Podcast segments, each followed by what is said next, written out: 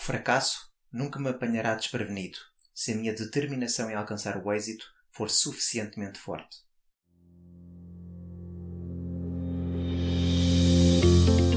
Olá e sejam bem-vindos ao podcast Par, Escute, Ajuste. O meu nome é Luís Barbudo e criei este podcast para ajudar a ajustar a forma como agimos e reagimos ao que nos acontece nas mais diversas situações e desafios que a vida nos oferece. Espero que goste e ajuste.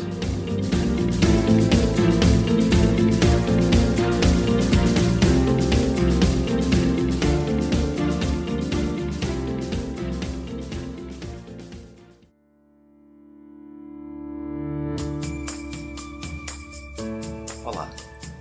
No episódio de hoje quero-vos falar do livro O Maior Vendedor de Todos os Tempos, de Og Mandino. Este é um livro que passa despercebido nas papelarias e nas livrarias porque não tem um formato igual a todos os outros livros, porque é um livro que conta uma fábula, uma fábula dos 10 manuscritos passados de mão em mão ao longo de milhares de anos. E diz entre parênteses: conheça o segredo da riqueza e felicidade. O Og Mandino é um autor de livros inspiracionais e de autoajuda, mais lido em todo o mundo nos dias de hoje. Os seus 14 livros venderam mais de 25 milhões de cópias em 18 idiomas. É realmente um livro muito interessante porque, apesar do título poder não suscitar o nosso interesse, porque fala de o vendedor de todos os tempos, e se a pessoa não está na área das vendas, é possível que este livro passe ao lado. No entanto, para se fazer uma boa venda é necessário lidar com pessoas, e para lidar com pessoas temos de ter alguns requisitos, e este autor fala desses requisitos de uma forma exímia. E ele, enquanto vendedor, descreve aqui 10 princípios que são fundamentais, e não só para um vendedor, mas para a pessoa em comum.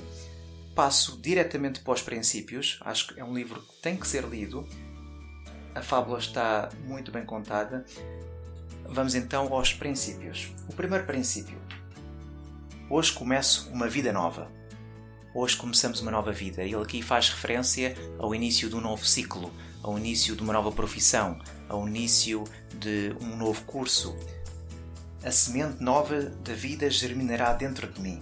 Não fracassarei como os outros, pois tenho em as minhas mãos as cartas de marear. Mais à frente, diz ele, e estou preparado para abraçar a sabedoria, pois sabendo que no ciclo, no, no início de um ciclo, temos sempre a abraçar novos conhecimentos, temos sempre a abraçar, novas qualidades, temos que nos adaptar, temos que voltar a estudar. E também diz, devo praticar a arte da paciência. Começarei a minha viagem sem o estorvo dos conhecimentos desnecessários ou a desvantagem de uma experiência com falta de significado. Ou seja, aqui o autor diz que temos que nos apetrechar de conhecimentos para que nos possamos ter sucesso naquilo a que nos propomos fazer. E continua: Na realidade, a única diferença entre aqueles que fracassaram e os que tiveram êxito reside na diferença dos seus hábitos. Os bons hábitos são a chave de todo o êxito.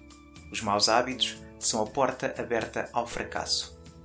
Criarei bons hábitos e serei escravo deles. Portanto, é um autor muito a favor do, dos hábitos e da criação de novos hábitos neste começo de uma nova vida, neste começo de um novo ciclo ou de um novo trabalho. É um princípio que dá muito reforço aos hábitos, não uns hábitos quaisquer, mas uns hábitos sólidos e persistentes, como o hábito da leitura, buscar o conhecimento, buscar o mais que puder. Só assim alcançará a felicidade e o êxito no futuro. Princípio número 2. Saudarei este dia com amor no coração. E este amor no coração é amor em tudo o que faz, é amor em tudo o que o rodeia, no trabalho, no, nos seus obstáculos, porque este é o maior segredo de êxito em todos os empreendimentos. Amarei o sol, amarei a chuva, amarei e aceitarei os obstáculos porque eles constituem um desafio. Elogiarei os meus inimigos que se converterão em meus amigos. Buscarei sempre razões para elogiar e nunca desculpas para a intriga. Amarei toda a espécie de pessoas. E este, este princípio é, acima de tudo, um amor a tudo o que faz e, e não fazermos só as coisas só porque sim, só porque te, te, temos ali a obrigação de as fazer para pagar contas ou, ou para entreter o nosso tempo. Não, ele fala aqui terá que haver amor no coração, terá que haver amor naquilo que faz e nas tarefas a que se propõe fazer.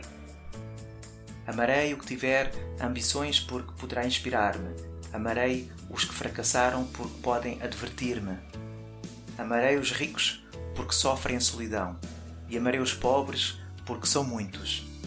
Amarei os jovens pela fé a que se agarram. E amarei os anciãos pela sabedoria que partilham.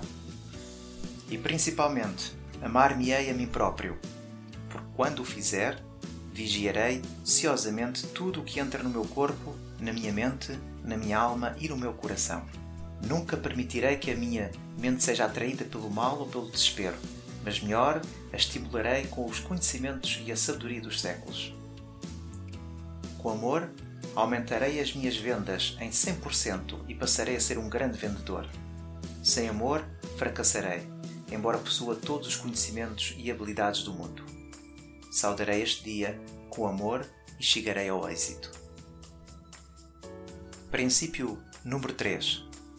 Persistirei até alcançar o êxito. E aqui reforça imenso o facto de persistir numa tarefa e não desistir logo ao primeiro obstáculo. Diz ele: se persistir, se continuar a dar provas, se continuar a investir, alcançarei o êxito. Persistirei até alcançar o êxito. Não vim a este mundo para ser derrotado, nem o fracasso corre nas minhas veias. Não sou um carneiro à espera de ser aguilhoado pelo meu pastor. Sou um leão e recuso-me a falar, a andar ou a dormir com os carneiros. Abstenho-me de escutar os que choram e se queixam, porque a enfermidade é contagiosa. O matador do fracasso não é o meu destino. Persistirei até alcançar o êxito. Neste princípio, ele faz aqui uma passagem que me faz lembrar uma entrevista que Bruce Lee deu a um canal televisivo eh, enquanto fazia as filmagens e que dizia o seguinte: Temo mais aquele que aperfeiçoa o mesmo pontapé 10 mil vezes do que aquele que consegue pontapear 10 mil vezes diferentes. E essa analogia que ele faz aqui Edificarei o meu castelo usando um tijolo de cada vez, porque sei que os pequenos intentos repetidos completarão qualquer obra. Ou seja, mesmo que pensamos que uma pequenina ação nossa nada fará para alcançar o nosso objetivo, são as pequenas e constantes tarefas que nos colocam mais perto daquilo que sempre desejamos. E ele continua: sempre que ouvir um não, aproximar-me-ei do som de um sim. Nunca permitirei que qualquer dia termine em fracasso. Esquecerei os acontecimentos do dia que passou, quer sejam bons ou maus, e saudarei o novo dia com a confiança que será o melhor dia da minha vida. E se persistir o suficiente ou bastante, alcançarei a vitória. Persistirei e alcançarei a vitória. Princípio número 4. Sou o maior milagre da natureza. Para aqueles que acham que não são nada e que não têm as qualidades ou as capacidades de atingir algo, estejam bem atentos a este princípio. Desde o princípio do mundo, nunca existiu outro com a minha mente. O meu coração, os meus olhos, os meus ouvidos, as minhas mãos, o meu cabelo, a minha boca. Ninguém pode, pode ou poderá caminhar andar, mover-se e pensar exatamente como eu. Todos os homens são meus irmãos e, no entanto, sou diferente de cada um deles. Sou uma criatura única. Sou o maior milagre da natureza. Dentro de mim arde uma chama que passou através de incontáveis gerações, e o seu calor constitui um constante incentivo ao meu espírito para ser melhor do que eu sou e sê-lo-ei. Ninguém pode manejar o pincel nem o cinzel como eu. Ninguém pode imitar exatamente a minha caligrafia. Ninguém poderá conceber o meu filho. E realmente ninguém tem a habilidade para vender exatamente como eu. Não tentarei mais imitar em vão os outros. Em compensação, exibirei a minha singularidade no mercado. Sou uma coisa rara e existe valor em tudo o que é raro. Portanto, tenho valor. A minha habilidade, a minha mente, o meu coração e o meu corpo estagnarão, corromper-se-ão e morrerão, a menos que lhes dê um bom uso. Disponho de um potencial ilimitado. Posso melhorar a 100% os meus êxitos de ontem e falo-ei a partir de hoje. Não estou nesta terra por acaso. Estou aqui com um propósito e esse propósito é crescer até me converter numa montanha e não encolher até parecer um grão de areia. Aumentarei os meus conhecimentos acerca da humanidade, de mim próprio e das mercadorias que vender, de forma a que as minhas vendas multipliquem. E ele continua com uma advertência: Os problemas da minha casa deixá-los-ei em casa. Os problemas do trabalho deixá-los-ei no trabalho. E não pensarei na minha profissão enquanto estiver em casa, pois também não pensarei nos problemas de casa enquanto estiver na minha, no meu local de trabalho. Divorciarei um do outro e dessa maneira permanecerei unido a ambos. Tem de permanecer separados ou a minha carreira morrerá. E é este o paradoxo dos séculos. Sou o maior milagre da natureza. E a natureza não conhece derrota. Com o tempo, emerge vitoriosa e assim o farei eu. E com cada vitória, a próxima luta não será tão difícil. Vencerei e converter-me-ei num grande vendedor, pois sou único e singular. Sou o maior milagre da natureza. Avançamos para o princípio número 5, que diz: Viverei este dia como se fosse o último da minha vida. E para reforçar este ponto, o autor faz algumas questões. Pode a areia da ampulheta deslizar para cima? Posso viver de novo os erros de ontem e corrigi-los? Posso tornar-me mais jovem do que ontem? Posso desdizer o mal que disse, anular os golpes que desferi, a dor que provoquei? Não. O ontem ficou sepultado para sempre e não pensarei mais nele. Para reforçar às pessoas que não somos imortais. Temos validade e esta vida não dura para sempre. Então, viverei este dia como se fosse o último da minha vida. E o que farei então? pergunta ele. Esquecendo o ontem, não pensarei sequer no amanhã. Porque é que haveria de lançar o agora para trás do talvez? Será que posso realizar as tarefas da manhã encontrando-me no caminho de hoje? Pode a morte que se dará amanhã projetar para trás a sua sombra e obscurecer o prazer de hoje? Devo preocupar-me com os acontecimentos que talvez nunca contemple? Devo atormentar-me com problemas que talvez nunca ocorram? Não. O amanhã fica sepultado com o ontem e não pensarei mais nele. Este autor é excepcional nas analogias que faz e nas perguntas que nos fazem pensar e refletir qual é o real valor que nós damos à vida e qual é o real valor que nós damos a nós próprios nas nossas tarefas diárias. Continua. Destruirei a indecisão com a ação, sepultarei as dúvidas sob a fé, destruirei o temor com a confiança. Os deveres de hoje cumpri-los-ei hoje. Hoje acariciarei os meus filhos enquanto ainda são crianças. Amanhã terão ido embora e eu também. Hoje abraçarei a minha mulher e beijá-la-ei docemente. Amanhã já cá não estará, nem tão pouco estarei eu. Hoje prestarei ajuda ao amigo necessitado. Amanhã já não gritará pedindo ajuda, nem eu tão pouco poderei ouvir o seu clamor. Hoje sacrificar-me-ei e consagrar-me-ei ao trabalho. Amanhã não terei nada para dar e nada haverá para receber. O meu último dia terá de ser o meu melhor dia. E viverei este dia como se fosse o último da minha vida. E se não for, cairei de joelhos e darei graças. Avançamos para o princípio número 6, que diz: Hoje serei o dono das minhas emoções. Toda a natureza é um ciclo de estados de ânimo e eu faço parte da natureza. Assim como a maré, os meus estados de espírito subirão e os meus estados de espírito baixarão. Ele aqui reconhece que a vida não é sempre para cima, tem altos e baixos. E nós sabemos, e toda a gente sabe que a nossa vida tem altos e baixos, mas no entanto achamos sempre que temos que estar no alto, sempre a subir, sempre a subir, sempre a subir, e não estando preparados que às vezes temos que descer. E é importante dar a devida importância à descida para que possamos usufruir e dar valor à subida. É, é a dualidade que o homem vive hoje.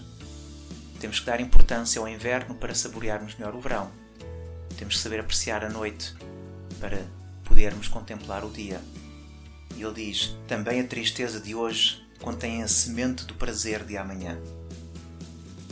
Mas eu faço o meu próprio tempo que levo comigo. Se ofereço aos meus clientes chuva e obscuridade, trevas e pessimismo, eles reagirão com chuva e obscuridade, trevas e pessimismo, e não me comprarão nada se lhes oferecer prazer e entusiasmo, claridade e alegria, reagirão com prazer e entusiasmo, claridade e alegria. E o meu tempo produzirá uma abundância de vendas e uma tulha de ouro. Isto é o reflexo, isto é a empatia para com os outros. Eu não posso esperar dos outros alegria, sorriso, empatia, se eu próprio não der a minha empatia, o meu sorriso e a minha alegria.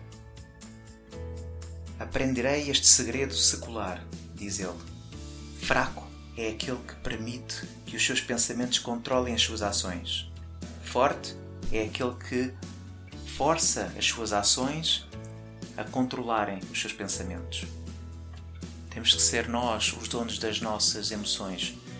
As coisas acontecem como sempre vão acontecer, mas é as emoções, é a nossa reação, às situações que nós temos que controlar, e é isto que o autor faz referência. Se se apoderar de mim uma confiança excessiva, recordarei os meus fracassos. Ele aqui usa estratégias para lidar com as suas emoções e sejam não só as mais negativas como as mais positivas. É importante que nos recordemos quando estamos muito entusiasmados, empolgados, devemos conter o nosso ego. E ele faz referência aqui e eu repito: se se apoderar em mim uma confiança excessiva, recordarei os meus fracassos. Se desfrutar de momentos de grandeza, recordarei momentos de vergonha. Se me sentir orgulhoso em excesso, recordarei um momento de debilidade. Se pensar que a minha habilidade não tem igual, contemplarei as estrelas. Hoje serei dono das minhas emoções. Dominarei os meus estados de espírito mediante uma ação positiva e quando estiver dominado, controlarei o meu destino. Serei dono de mim próprio, serei dono das minhas emoções, serei grande.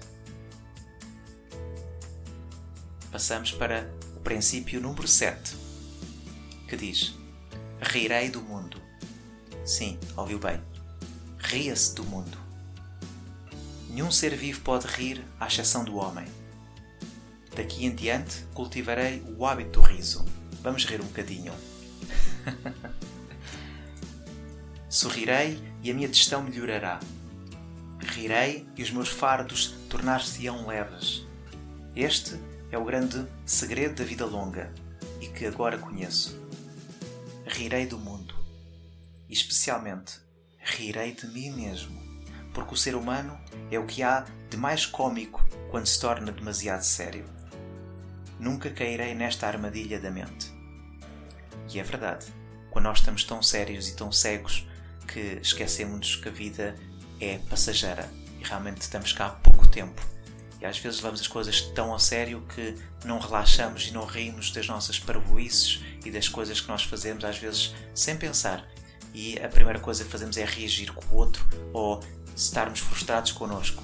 Portanto, a próxima vez que se apanhar numa situação de desconforto e que sabe que errou e que foi tontice, vá para dentro e ria-se um pouco. A minha preocupação neste dia não parecerá tola dentro de 10 anos. E ele continua e faz a pergunta: Será que a minha preocupação neste dia não parecerá tola dentro de 10 anos? Por que é que é permitir que os acontecimentos insignificantes de hoje me perturbem? O que pode acontecer antes de o sol se pôr que não pareça insignificante no rio dos séculos? Rirei do mundo, e ele faz outra pergunta que nos põe à prova. Como rirei quando confrontado com o homem ou ações que me ofendam e que me provoquem lágrimas e insultos? E ele também responde: Aprenderei a repetir três palavras até se converterem num hábito tão forte que imediatamente surjam na minha mente sempre que o bom humor ameace abandonar-me. E essas três palavras são: Também isto passará. Rirei dos meus fracassos, que se desvanecerão em nuvens de novos sonhos. Rirei dos meus êxitos, que ficarão reduzidos ao seu verdadeiro valor. Rirei do mal que sucumbirá sem ser provado. E rirei da bondade que prosperará e abundará. E enquanto puder rir, nunca serei pobre. É um dos maiores dons da natureza que não esbanjarei. Só com riso e felicidade posso converter-me num verdadeiro êxito. Só com riso e felicidade posso gozar os frutos do meu trabalho. Serei o maior vendedor que o mundo já conheceu. Princípio número 8. Hoje multiplicarei o meu valor 100 vezes. Eu adoro as analogias que este autor faz nesta fábula. Sou como um grão de trigo que pode ter três futuros. Pode ser posto num saco e lançado ao chiqueiro para alimentar os porcos. Pode ser moído e convertido em farinha e depois em pão. Ou pode semear-se na terra para que cresça até as espigas de ouro produzirem mil grãos. Sou como um grão de trigo, mas com uma diferença. O trigo não pode escolher ser alimento para os porcos, moído para pão ou plantado para se multiplicar. Eu tenho essa faculdade de escolher e não permitirei que a minha vida seja alimento de porcos, nem deixarei que seja moída sobre as pedras do fracasso e do desespero, e que, uma vez assim debilitada, seja devorada pela vontade dos outros. Eu multiplicarei o meu valor cem vezes, para que cresça e se multiplique é necessário plantar o grão de trigo na obscuridade da terra. O meu fracasso, o meu desespero, a minha ignorância e as minhas inabilidades são a obscuridade na qual fui plantado para amadurecer. Agora, como o grão de trigo que só brotará e frutificará se for alimentado pela chuva, pelo sol e pelos ventos tépidos, também eu devo alimentar o meu corpo e a minha mente para cumprir os meus sonhos. Mas para crescer, até atingir a plenitude, o trigo deve aguardar os caprichos da natureza. Eu, porém, não necessito de esperar, pois tenho o poder para escolher o meu próprio destino. E como o conseguirei? Em primeiro lugar, fixarei metas para o dia, para a semana, para o mês, para o ano e para a minha vida. Nunca me preocuparei por as minhas metas serem demasiado elevadas. Hoje multiplicarei o meu valor 100 vezes. Realizarei o trabalho que um fracassado não realiza. Nunca ficarei contente com a minha atuação no mercado. Ampliarei sempre as minhas metas assim que as tiver alcançado. Procurarei sempre fazer com que a próxima hora seja melhor do que esta. Hoje multiplicarei o meu valor cem vezes, e enquanto tiver realizado estes intentos, repeti-lo-ei de novo e de novo, e haverá assombro e encantamento face à minha grandeza, à medida que as palavras destes pergaminhos se realizam em mim. Princípio número 9. Agirei agora mesmo. Tudo carece de valor, a menos que seja seguido de ação. Aqui, importante, importante é agirmos, não ficarmos só pelo sonho, pelo desejo, pelos projetos, pelo planeamento. É agir em conformidade. Diz ele: a ação é a comida e a bebida que alimentará o meu êxito. Daqui em diante, recordarei a lição do pirilampo, que só projeta a sua luz quando voa só quando está em ação. Não iludirei as tarefas de hoje, nem as adiarei para amanhã, porque sei que o amanhã nunca chega. A felicidade talvez não seja realmente futuro arrancado pela minha ação, mas sem a ação, todo o fruto morrerá na rama. As analogias são fabulosas. Agirei agora mesmo. Repetirei estas palavras uma vez a seguir à outra. Pronunciá-las-ei quando acordar e saltar da cama, enquanto o fracassado dorme mais uma hora. Agirei agora mesmo. E quando o leão sente fome, come. quando a águia sente sede, bebe. Se não agissem ou não atuassem, ambos morreriam. Sinto sede de êxito. Sinto sede de felicidade e de paz mental.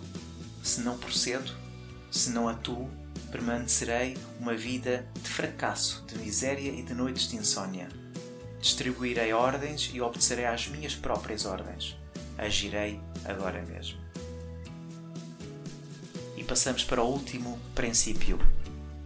E ele começa este princípio assim: Que o homem terá tão pouca fé que, num momento de grande desastre e de angústia, não tenha invocado a Deus.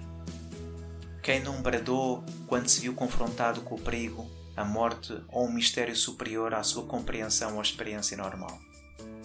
De onde vem este profundo instinto que se expressa pela boca de todos os seres vivos em momentos de perigo? Todos os seres que andam na Terra, inclusive o homem, possuem um instinto de gritar e pedir ajuda. E este princípio é sobre isto. Devemos pedir ajuda quando estamos com dificuldades em encontrar o nosso caminho.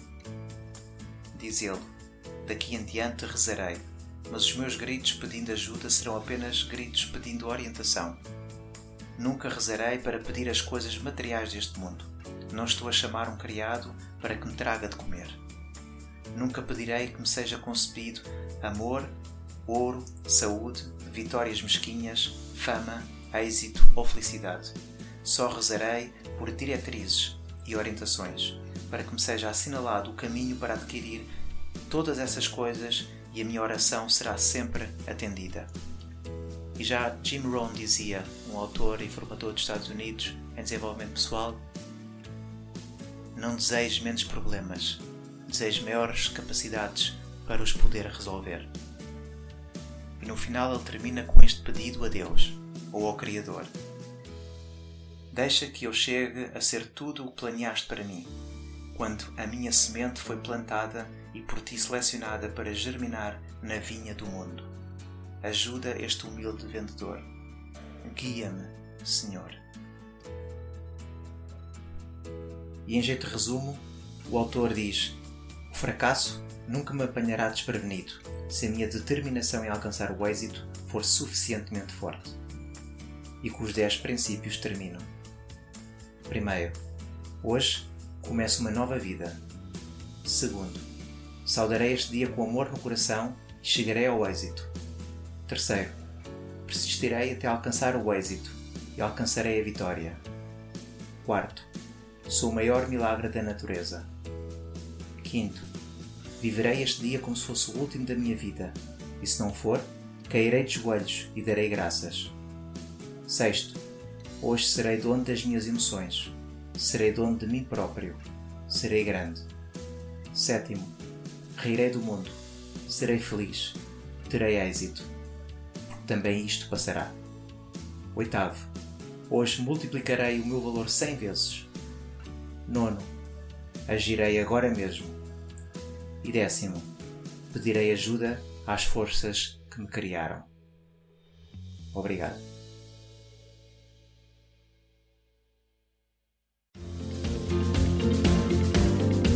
assim foi mais um episódio do podcast Pare, Escute, Ajuste.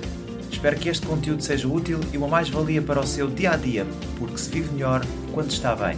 Então pare para sentir, escute o seu coração e ajuste a forma como reage ao que lhe acontece. O meu nome é Luís Barbudo e poderá encontrar mais ajustes em www.parescuteajuste.pt. Um bem-aja para si.